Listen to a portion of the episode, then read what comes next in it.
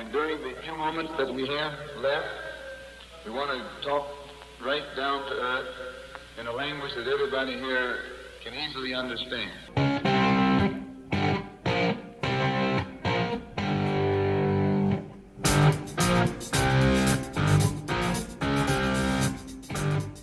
Segundo día de previas y hoy toca repasar a los grupos C y D, desde Argentina hasta Túnez, sin olvidar a México, a la campeona del mundo Francia, a Dinamarca, Arabia Saudí, la Polonia de Lewandowski, por supuesto, la transoceánica Australia. De quién fue convocado, quién los dirige, quién se ha quedado fuera del Mundial y mucho más hablaremos en este segundo episodio previo al comienzo de Qatar 2022 de fútbol vertical.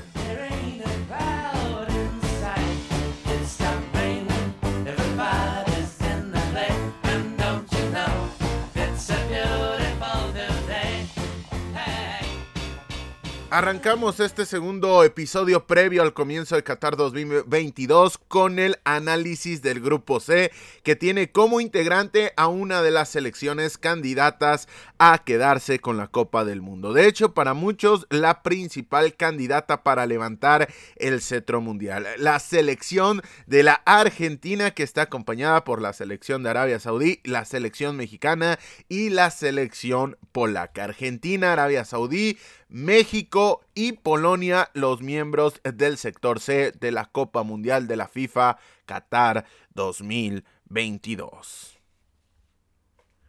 Comenzamos hablando de la cabeza del grupo, que como ya lo mencionamos es la selección de Argentina, que llega a esta Copa del Mundo con la intención de replicar lo hecho en 1978 de la mano de César Luis Menotti y en 1986 con la guía de Carlos Salvador Vilardo, es decir, quedarse con la Copa del Mundo, cuestión que no ha pasado desde hace 36 años como ya lo repasamos. En esta ocasión los destinos de la selección albiceleste pasan por las manos de Lionel Scaloni, técnico argentino de 44 años, uno de los más jóvenes de esta Copa del Mundo, quien lleva al mando del conjunto sudamericano desde agosto del 2018, con lo que ya tiene más de cuatro años en el banquillo de la Argentina y que entre medias consiguió la Copa América de 2020 jugada en 2021 venciendo en la final a Brasil en el mismísimo Maracaná, rompiendo así una sequía que aquejaba a los argentinos desde 1993. Además de que también viene de ganar la finalísima ante la selección italiana en el duelo entre el campeón de la CONMEBOL y el campeón de la UEFA. Esto hablando de Lionel Scaloni, pero vámonos a conocer los 26 jugadores que el técnico argentino ha seleccionado para representar a la albiceleste en esta justa mundialista. Y comenzamos con los tres arqueros que son Emiliano Martínez del Aston Villa, Jerónimo Rulli del Villarreal y Franco Armani de River Plate, el veterano portero argentino de 36 años. Nos vamos para los defensas que son Cristian Romero del Tottenham Hotspur, Lisandro Martínez del Manchester United, Germán Petzela del conjunto del Betis Balompié, Nicolás Otamendi del Benfica, Marcos Acuña del Sevilla, Nicolás Tagliafico de Lyon, Juan Foyt del Villarreal, Nahuel Molina del Atlético de Madrid y Gonzalo Montiel del Sevilla.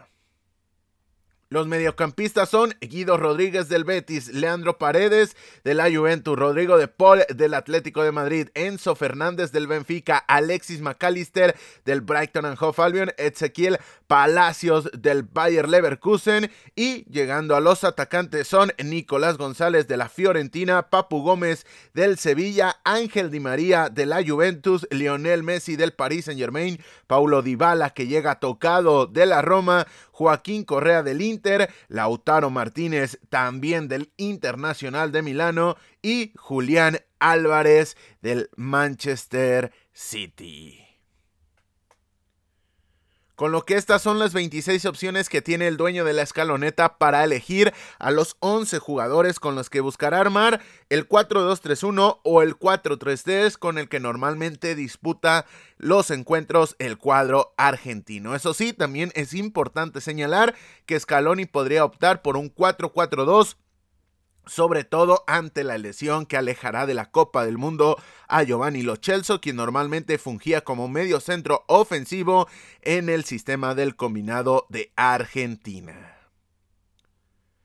Los jugadores a seguir de la selección argentina son muy obvios, pero aún así tenemos que señalarlos. Primero, Lionel Andrés Messi, quien llega a su quinto mundial con lo que empatarán los mexicanos Rafael Márquez y Antonio Carvajal además del alemán Lothar Mateus como los jugadores que han jugado cinco mundiales diferentes. El segundo nombre del cuadro de Scaloni para nosotros Enzo Fernández, que debido a su gran comienzo de temporada con el Benfica, levanta la mano para ser uno de los jugadores importantes para su selección. Completa esta tercia a seguir en Argentina Lautaro Martínez, el jugador del Inter, quien llega con la tarea de ser el hombre que trabaje y ensucie el juego para que Messi aproveche los espacios que el toro abra para él. Las ausencias más destacadas son Giovanni Lochelso, que como lo mencionamos es crucial en el aparato ofensivo de la selección, pero desafortunadamente ha causado baja por una lesión. Ángel Correa, que es presa del mal momento del Atlético de Madrid. Juan Muso también puede ser uno de los jugadores que consideramos, gracias a su buen paso con la Atalanta, pudo haber levantado la mano pidiendo una oportunidad. Aunque también es importante señalar que dada la cantidad de talento con la cual cuenta el fútbol argentino, se podría armar cuando menos un once bastante competitivo para representar a su selección. Las fortalezas de este cuadro van desde el tema anímico, quizá el mejor en la época moderna de la selección argentina. El conocimiento que tiene Scaloni de su equipo debido a que conoce sus fortalezas dentro de las cancha y las explota. Cuestión que podría tomarse como obvio, pero en la alta competencia para nada es un tema sencillo. Como también sabe esconder por momentos sus defectos. Además, por supuesto, de las individualidades diferenciales con las cuales cuenta. Las fortalezas de este cuadro van desde el tema anímico, quizá el mejor en la época moderna de la selección argentina. El conocimiento que tiene Scaloni de su equipo también es fundamental y es parte de sus fortalezas, dado que conoce cuáles son sus virtudes dentro de la cancha y las sabe explotar, cuestión que podría tomarse como un aspecto obvio, pero que en la alta competencia para nada es un tema sencillo. También de la mano de esto sabe esconder muy bien sus defectos con un sistema estructurado que le ayuda a camuflarlos ante el rival. Además, por supuesto, y quizá esto es lo más importante, las individualidades diferenciales con las cuales cuenta. Comandadas por quién más, sino por Lionel Andrés Messi, con lo peligroso que para el rival puede significar que uno de los mejores jugadores de la historia esté ante su última gran cita. Las debilidades del cuadro argentino son muy claras. La carencia de ritmo alto en el momento de atacar al rival en avance posicional, el aspecto de los laterales, ni Nahuel Molina, ni Nicolás Tagliafico, ni siquiera tampoco Marcos Acuña llegan en su mejor momento. Así que vamos a ver qué puede inventarse el entrenador argentino.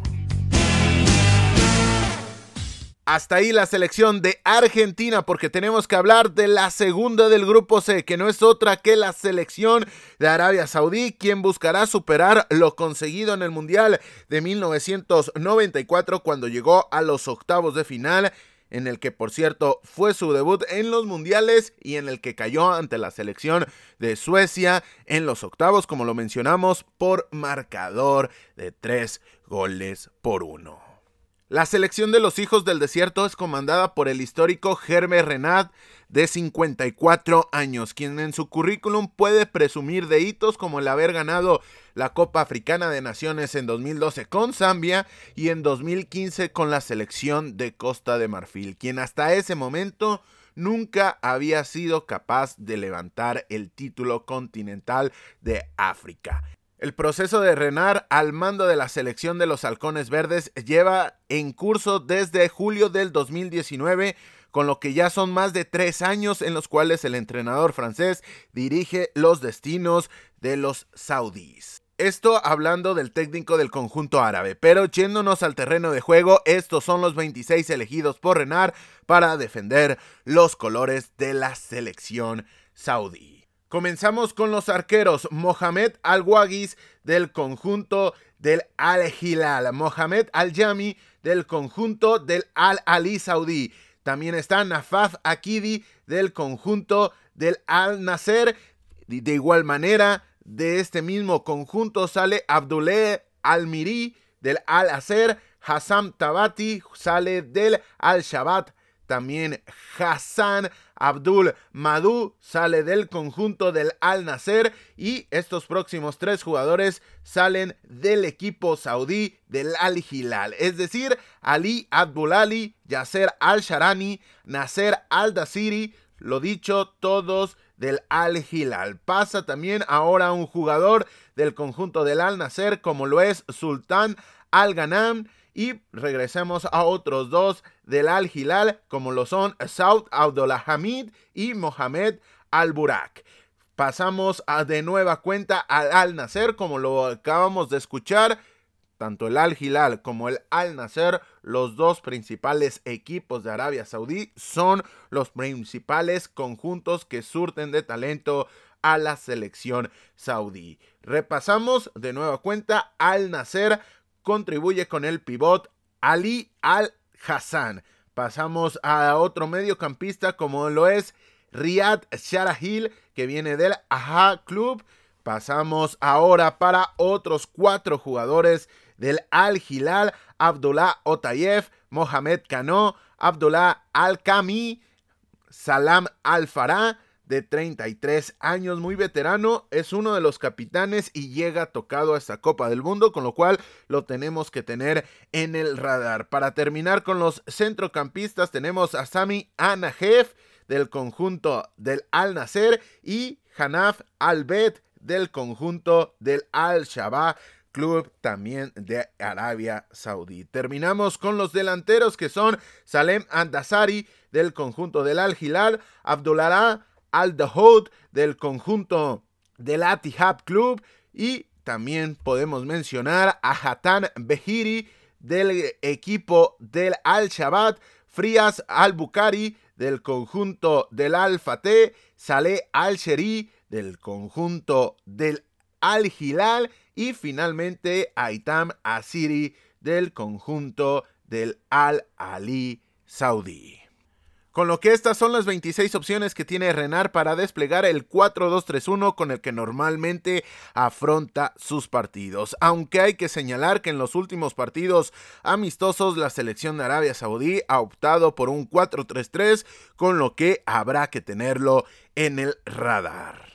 Los jugadores a seguir de los halcones verdes son Frías Al-Buraki, el delantero de 22 años del Al-Fateh, el medio centro ofensivo del Al-Nasser Sami Nahelil y el experimentado Salem Al-Dasari, el extremo por izquierda del Al-Hilal. Las ausencias más destacadas son lo de Aya Al-Sherbi, que no fue convocado por Renar por cuestiones no conocidas. Las fortalezas de la selección de Arabia Saudí pasan desde tener a Hervé Renard en el banquillo. Esto ya es bastante importante, lo dicho, conoce y sabe trabajar con este tipo de conjuntos hasta la capacidad asociativa que en el contexto continental les hace destacar debido a su técnica y paciencia para encontrar el hueco en la defensa rival. Las debilidades son la carencia de ritmo en ofensiva, sobre todo en el último tercio de la cancha, y lo incómodo que se les nota en el momento de asumir una postura reactiva, con lo que en el Mundial les podrá penalizar con la poca contundencia defensiva que presentan. Hasta aquí la selección de Arabia Saudí, porque es momento de hablar de la selección de México, que llega a esta Copa del Mundo con la encomienda de superar sus mejores participaciones o cuando menos igualarlas porque lejos de suelo mexicano nunca han conseguido llegar a los cuartos de final, ronda a la cual accedieron en los mundiales de 1970 y de 1986 cuando el mundial se jugó justamente en territorio azteca. Dicho lo anterior, al igual que Brasil, son las únicas selecciones en clasificarse a todas las rondas de octavos de final desde la edición de 1994. Los destinos de la selección mexicana hoy pasan por las manos del argentino Gerardo Martino, de 59 años, quien dirige al conjunto tricolor desde el mes de enero de 2019, con lo que está próximo a cumplir cuatro años en el, en el banquillo azteca. Esto hablando del Tata Martino, ex técnico del Barcelona, de la selección paraguaya y del albiceleste, el cual ha seleccionado a los siguientes 26 jugadores para representar al combinado oriondo de la CONCACAF. Comenzamos con los porteros, que son tres, y son Rodolfo Cota de León, Guillermo Ochoa del América y Alfredo Talavera de Juárez. Estos tres jugadores representan a conjuntos de la Liga MX. Pasamos a la defensa que está compuesta por César Montes de Monterrey, Johan Vázquez de la Cremonese, Néstor Araujo del América, Héctor Moreno de Monterrey, Gerardo Arteaga del Genk, también está Jesús Gallardo del conjunto del Monterrey, Jorge Sánchez del Ajax y Kevin Álvarez de Pachuca.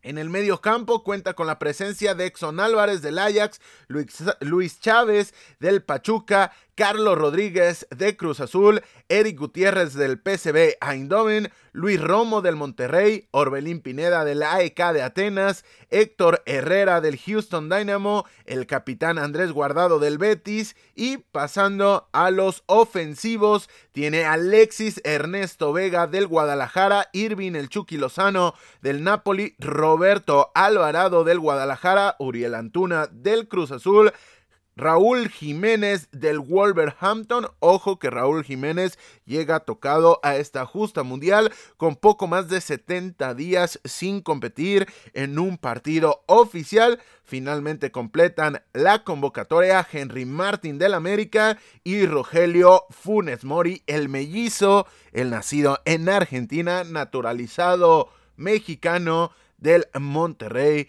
que tiene 31 años. Con lo que estas son las 26 opciones que tiene Martino en su convocatoria para confeccionar el 4-3-3 con el que normalmente afronta sus compromisos. Importante señalar que por momentos el sistema de la selección mexicana se puede asemejar a un 4-2-3-1 por la tendencia que tiene de ascender a uno de los interiores, pero nominalmente el cuadro mexicano sale con el mencionado 4-3-3.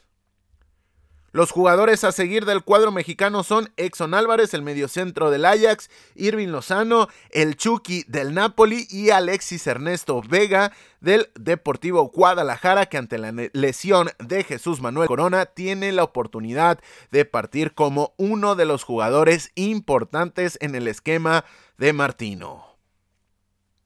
Las ausencias más destacadas partiendo en dos aspectos muy distintos, existen dos tipos de motivaciones, una extradeportivas y otra deportivas, ya sea de índole personal, hablando de las extradeportivas como Carlos Vela, que ha preferido no asistir al proceso de Gerardo Martino desde el comienzo, o de índole disciplinario como Javier Hernández, quien ha sido apartado del grupo, repito, por una cuestión extradeportiva. Y las cuestiones deportivas, las futbolísticas como las de Diego Laines, jugador que pertenece al Betis y está cedido en el Braga, no fue llamado por Gerardo Martino, lo mismo que Santiago Jiménez, jugador del Feyenoord, uno de los líderes de goleo de la UEFA Europa League, no es tomado en cuenta por el seleccionador argentino o las ocasionadas por lesión como la de Jesús Manuel Corona, el jugador del Sevilla. Las fortalezas del cuadro mexicano son la experiencia de sus jugadores como Andrés Guardado, que estará llegando, al igual que Messi y Cristiano Ronaldo, a su quinto mundial. Gente como Héctor Moreno o Guillermo Ochoa, quien ya tienen varios procesos mundialistas y también el buen momento de jugadores clave como Exxon Álvarez y Chucky Lozano, quien pueden llevar el buen momento que atraviesan en sus clubes directamente a la selección tricolor. Las debilidades del cuadro mexicano, la poca juventud con la que cuenta. Solamente Kevin Álvarez es sub-23 de los 26 convocados, lo cual se refleja en el ritmo bajo que prevalece en los ataques del conjunto mexicano, los cuales carecen de explosividad, aunque gozan de gran técnica individual. Otra debilidad surge de las dudas que ha despertado el proceso de Gerardo Martino en los últimos años en todo el entorno mexicano. Hasta aquí la selección mexicana porque hay que hablar de la cuarta y última selección del grupo C, que es la selección de Polonia, cuya mejor participación histórica está empatada ya que en 1974 y en 1982 consiguieron la medalla de bronce de la Copa del Mundo ya que se quedaron con el tercer lugar. La selección polaca está dirigido por Czeslaw Minewicz, entrenador polaco de 52 años, quien comanda los destinos de su selección desde finales de enero de este 2022, con lo que apenas está próximo a cumplir un año en el banquillo de Polonia. Esto hablando del técnico de la selección polaca, pero ahora hay que mencionar a los 26 jugadores que han sido elegidos por el seleccionador para representar a la selección de las Águilas Blancas. Primero hablemos de los porteros. Chesney de la Juventus, Camil Grabará y Lucas Skoborski. Importante señalar que Dragovski se lesionó el fin de semana con la especia, con lo cual no puede asistir a este mundial. Quizá no estaba llamado a ser titular, pero podía ser una opción bastante, bastante interesante para el barbado portero polaco. Chesney de la Juventus grabará del Copenhague y Skoporski de el conjunto del Polonia. Defensores son Jan Bernarek del conjunto del Aston Villa, Cabot Gibor de la Especia, Matus Huetesca del Clermont Foot, Kamit Glid del conjunto de El Benevento, Artur Dersersig del conjunto de Legia Varsovia, veterano de 35 años, Matikash del Aston Villa, Robert Gumi del Alsburg, Bartors Beretsky de la Sampdoria y los mediocampistas Gregos Krikoviak del conjunto del Al-Shabaab,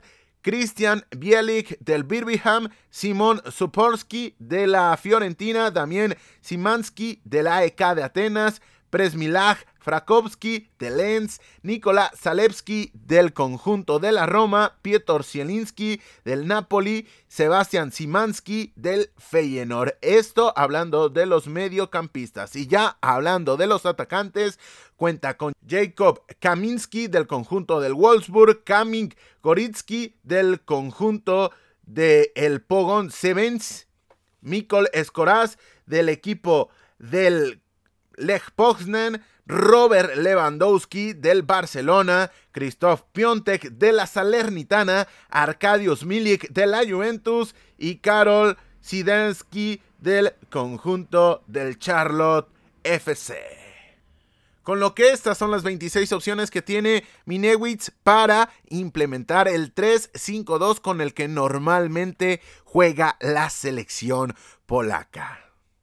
Los jugadores más destacados son evidentemente Robert Lewandowski del Barcelona, Piotr Zielinski del Napoli y el arquero Chesney de la Juventus, aunque ojo con Nikola Samensky de la Roma, ya que es muy joven y está teniendo grandes actuaciones con la loba de José Mourinho. Las ausencias más destacadas son Adam Butska de Lens, que se perderá el torneo por lesión, y también Mateusz Klich, además de Dragovski, el arquero mencionado de la especia. Las fortalezas, la línea de 5 que le otorga oxígeno en la salida con el balón, además le permite de acceder a zonas ofensivas en donde también puede asistir a su máxima fortaleza que tiene nombre y apellido y se llama Robert y se apellida Lewandowski. Además, y por último, ojo con la capacidad de captar los rebotes de la selección polaca, ya que tienen muy buenos cobradores de balón a larga distancia, ya sea balón detenido, pero sobre todo en táctica dinámica, con lo cual ojo con la captación de rebotes después de los rechaces de la selección polaca. Debilidades la falta de solvencia defensiva. Son muy poco contundentes en la defensa del área y las transiciones rápidas les pueden hacer mucho daño. Además de que el relevo en el banquillo no ha sentado de mejor modo dentro del conjunto polaco.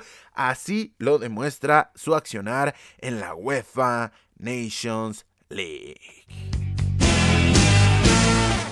Habiendo hablado de estas cuatro selecciones, ahora toca hablar del calendario que tendrán que afrontar. Jornada 1, Argentina contra Arabia Saudí abre las hostilidades de este grupo C. Más tarde, México jugará contra Polonia. La jornada 2, Polonia contra Arabia Saudí y Argentina contra México. Jornada 3, Polonia contra Argentina y Arabia Saudí contra la selección mexicana. Hacemos un cambio de juego para hablar del sector D de esta Copa del Mundo, que está compuesto por la selección de Francia, la selección de Australia, la selección de Dinamarca y la selección de Túnez.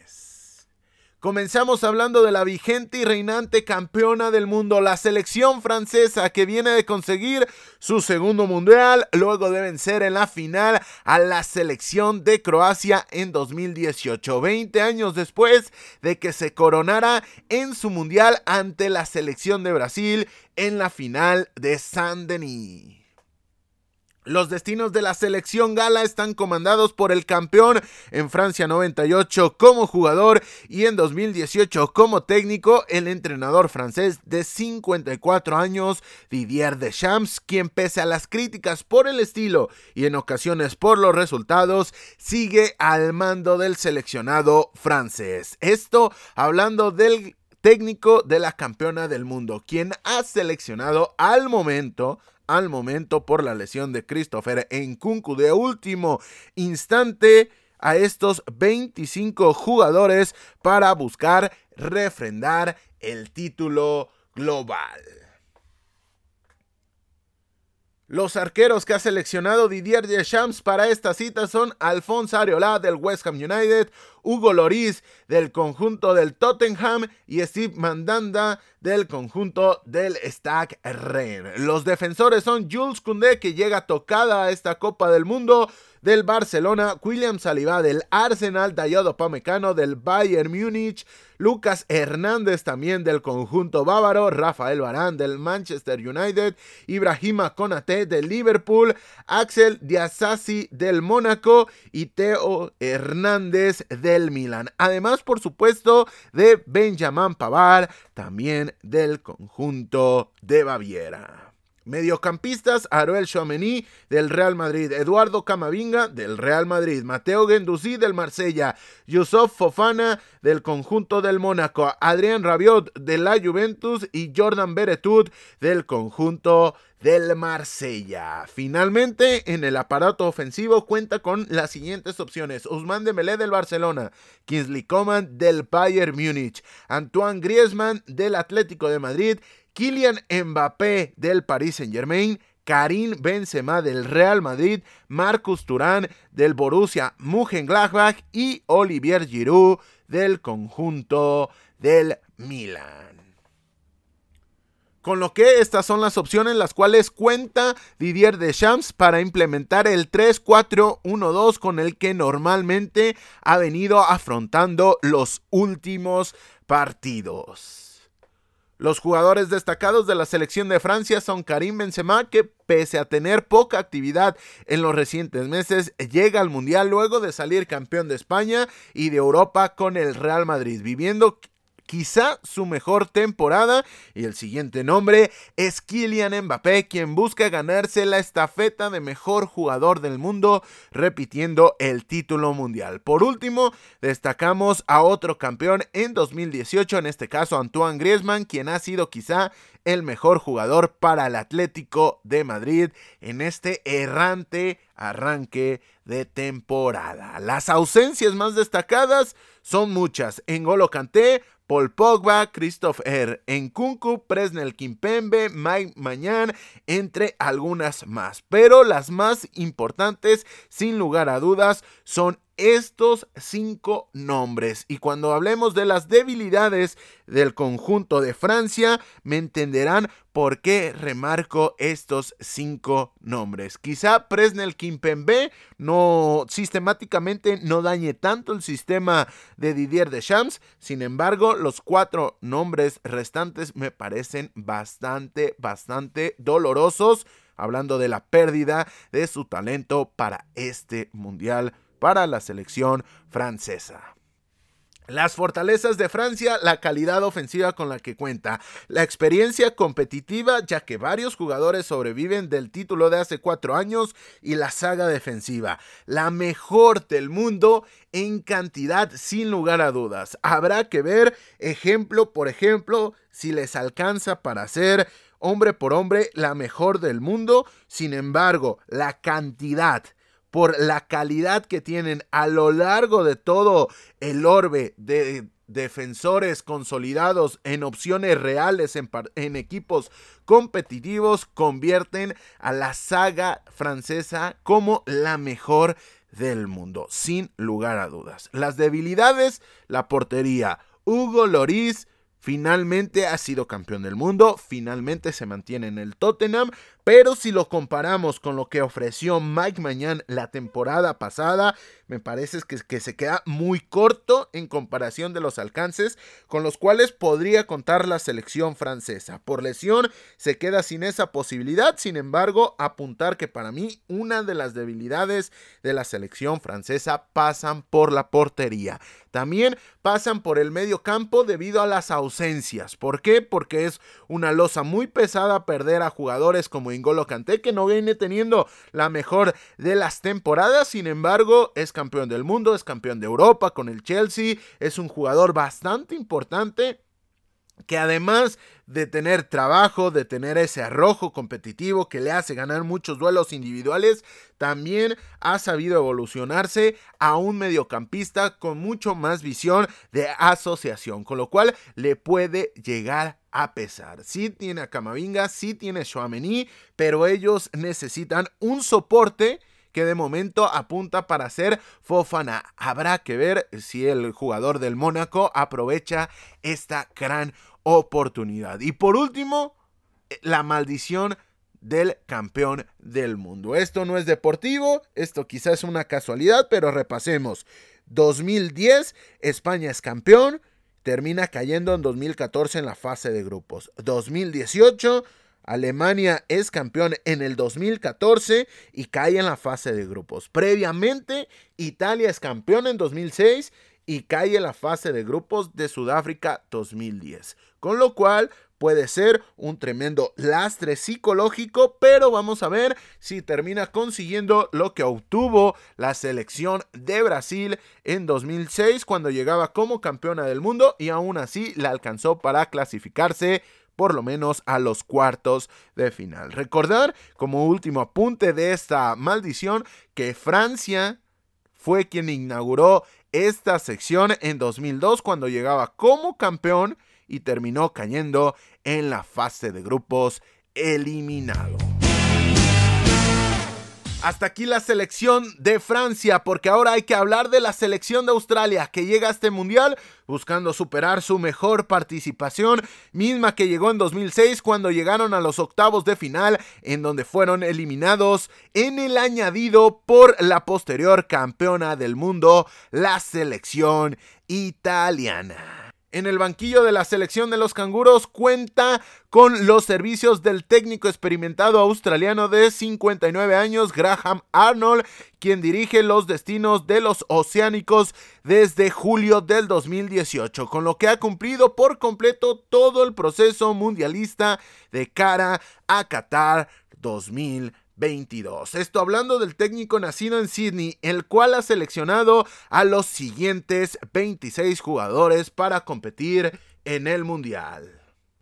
Los tres arqueros son Matthew Ryan del Copenhague, Andrew Reitman del conjunto del Sydney y también Danny Kubich del Central Los defensores son Harry Souter del Stoke City, Milos Bednarek del Columbus Crew, Bailey White del Sunderland. También cuenta con Kyle Rolls del Hearts del, del fútbol escocés, Tom McDane del conjunto del Albures Nigata, también Aziz Belich del Dundee United, Joel Kim del conjunto del Odense Ball Club, también Frank Karavich del conjunto del Brescia, Nathaniel Atkinson del Hearts, Cavi Devlin también del conjunto del Hearts. Este inaugura la zona de mediocampistas, además de Kenu Bacchus del conjunto del San Mirren, Aaron Moy del Celtic de Glasgow, Millet McCree del conjunto del Middlesbrough, Jackson Irving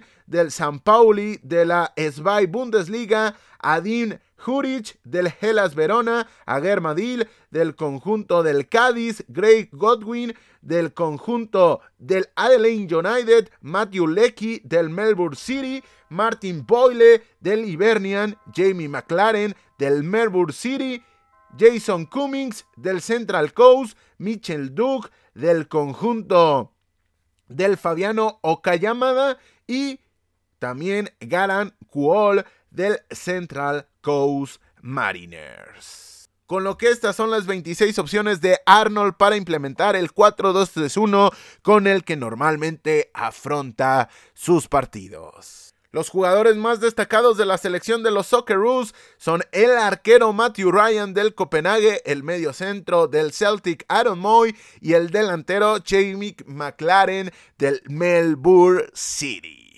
Las ausencias más destacadas son Robin Cruz y también Trent Sandsbury. Las fortalezas, el balón parado, son dominantes en los duelos aéreos gracias a su buena presencia física. También una de sus fortalezas más importantes es el cuajo competitivo, ya que jugaron toda la eliminatoria muy lejos de casa y aún así consiguieron clasificarse, con lo cual saben asumir el rol de menospreciados y aún así conseguir sus resultados. Esto en el contexto continental, vamos a ver en la justa mundialista cómo apunta su participación. Las debilidades, la poca actividad en este semestre de Matthew Ryan, así como lo mencionamos con Senegal, así como lo hemos venido mencionando con otras selecciones, una de sus fortalezas o uno de sus jugadores más destacados también se puede convertir en una de sus debilidades. ¿Por qué? Porque las expectativas en un jugador, en un arquero con la trayectoria de Matthew Ryan ya con paso por la liga, por, con paso por la Premier League, son muy altas, pero con el cambio de técnico en el Copenhague, la realidad es que ha perdido el lugar, sobre todo en competiciones europeas, con lo cual puede pesarle al conjunto de los canguros. Además, otra debilidad es la poca calidad diferencial en ofensiva, aunque ojo con Garam Cole.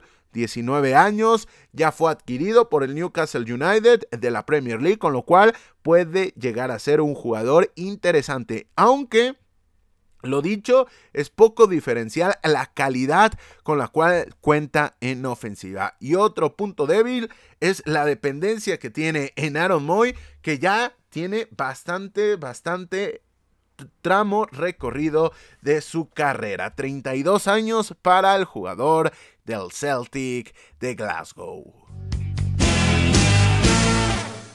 Hasta ahí la selección de Australia, porque ahora hay que analizar a una de las selecciones que a título personal más ganas tengo que ver, que no es otra que la selección de Dinamarca, que en este su sexto mundial buscará mejorar su mejor resultado, que fueron los cuartos de final, en los cuales accedió en el Mundial de Francia 98.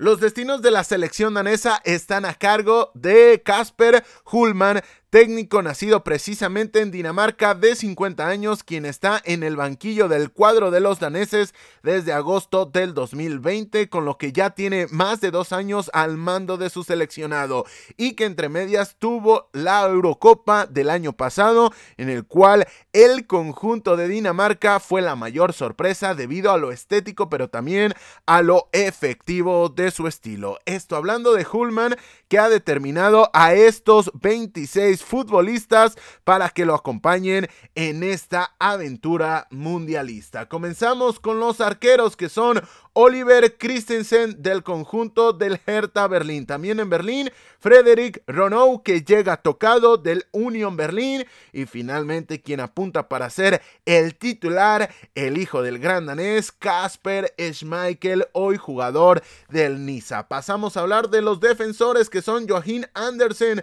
del Crystal Palace, Andreas Christensen del Barcelona, Víctor Nelson del conjunto del Galatasaray, Simon Kjaer del Milan, Joaquín Male de la DEA del Atalanta, Rasmus Christensen del Leeds United, Alexander Bad del Benfica y Jens Stiger Larsen del conjunto del Transosport. Pasamos a los mediocampistas que comienzan con Christian Notgar del conjunto del Brentford, Pierre-Emerick Hoiber del Tottenham Hotspur, Matías Jensen del Brentford, Thomas Delaney del Sevilla, Daniel Bass del Bromby, Andreas Skop Olsen del conjunto del Brujas, Jesper Lindström del Eintracht Frankfurt, Christian Eriksen del Manchester United y los atacantes Mikkel Damsgaard del Brentford, Robert Skop del conjunto del Hoffenheim, Jonas Wynn del Wolfsburg, Kasper Dolberg del Sevilla, Yusuf Pulsen del RB Leipzig, Andreas Cornelius del Copenhague y finalmente del español Martin Bradway. Con lo que estas son las 26 opciones con las cuales cuenta el entrenador danés para implementar el 4-3-3 con el que normalmente afronta sus partidos. Los jugadores destacados son Christian Eriksen del Manchester United, que tiene una revancha personal en este mundial y que además, sin lugar a dudas, es el mejor técnicamente dotado de su selección. También Jesper Limstrom, mediocentro ofensivo del Eintracht, y Andreas Skop Olsen, quien ha firmado una fantástica fase de grupos en la UEFA Champions League con el Bruges. Ausencias destacadas, Philip Billing del conjunto del Bournemouth. Fortalezas, no le pesa cargar con el protagonismo del partido, un equipo dúctil que sabe y entiende muy bien su juego y lo que quiere plasmar en la cancha, además por supuesto de la calidad técnica en medio campo, así como la llegada por carriles exteriores que le otorgan sus jugadores laterales. Debilidades, poco talento diferencial en conducción en la última zona de la cancha, poco disruptivo en este aspecto el conjunto de Dinamarca, además de que no tiene un delantero de clase mundial. Tiene mucha cantidad de delanteros competentes, Jonas Wynn, Casper Dolberg, el mismo Andreas Cornelius o Martin Bradway, pero si volteamos a ver su medio campo, en lo cual tiene jugadores realmente clase mundial que pueden estar cerca de estar en el top 100 de mejores jugadores del mundo, como el mismo Hoiber, como el mismo Christian Eriksen, la realidad es que es un bajón en el aspecto ofensivo del conjunto de Dinamarca. Por último, en este repaso nos vamos para hablar de la selección de Túnez, quien buscará acceder por fin a la siguiente ronda debido a que en sus cinco anteriores participaciones la fase de grupos ha sido su máximo techo. Los destinos de la selección de Túnez corren a cargo del técnico tunecino Jadel Kadri, de 50 años y que dirige a su selección desde finales de enero de este año, con lo que llegará a Qatar 2022 con menos de 12 meses en el cargo. Esto hablando de Kadri, que ha elegido a los siguientes 26 jugadores para representar a la selección tunecina. Comenzamos hablando de los cuatro arqueros con los cuales ha contado este técnico para la convocatoria. Comenzamos hablando de Aymen Damen del conjunto del club Sporting Safiens. También tiene a Bechis Ben Said del US Monstir. También cuenta con Moisés Hassen del club African Túnez y Aymen Babouli del conjunto del Etolib Sporti du Sahel. Defensores, Motazar Talbi del Lorient, también Dylan Brown de la Salernitana, Yassime Meri del, del, Esperanza de Túnez, también Nader Hambri del conjunto del Club Africano de Túnez, Biel Ilfa del Kuwait Sporting Club, Ali Mahul, ojo que llega tocado el jugador del Al Ali del Cairo, Ali Abdi del Caon de la segunda división de Francia. También tiene a Mohamed Drager del conjunto del Lucerna y a Wadi Kepiri del conjunto del Atromitos.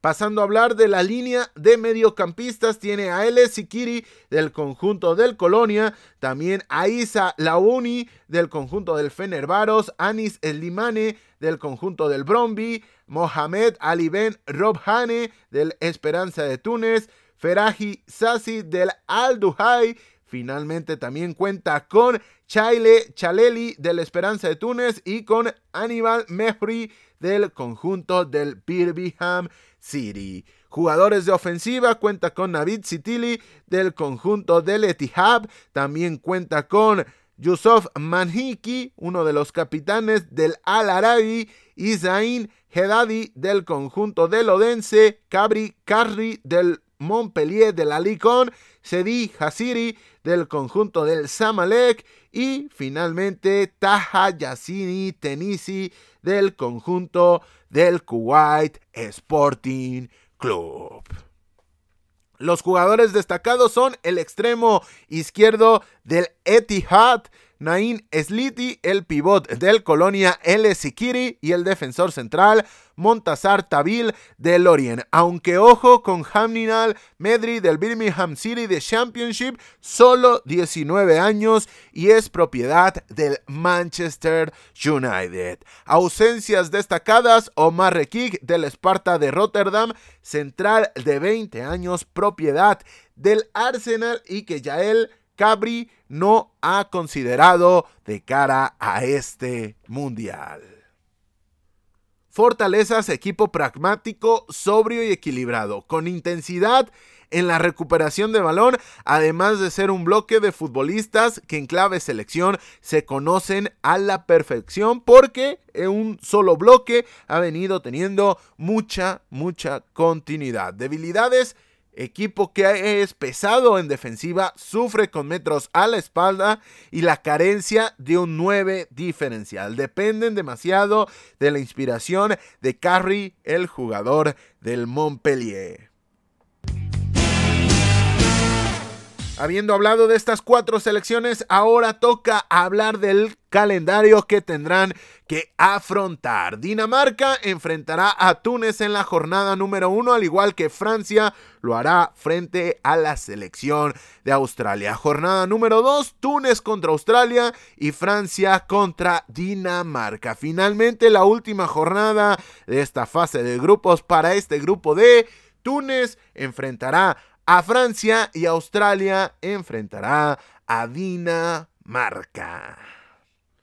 Con esto llegamos al final de este segundo episodio previo al arranque de Qatar 2022 de fútbol vertical. Como siempre, los invitamos a que recomienden y compartan nuestro contenido para que podamos seguir creciendo. Así como les recordamos que nos pueden seguir en redes sociales, estamos en Instagram y en Twitter con el usuario verticalfútbol, donde damos seguimiento puntual a los resultados más importantes a nivel mundial. Tenemos el partido random del día y mucho, pero mucho más. Así que no olvides pasarte por nuestra cuenta de Instagram y de Twitter para que te mantengas al tanto de lo más importante del fútbol internacional.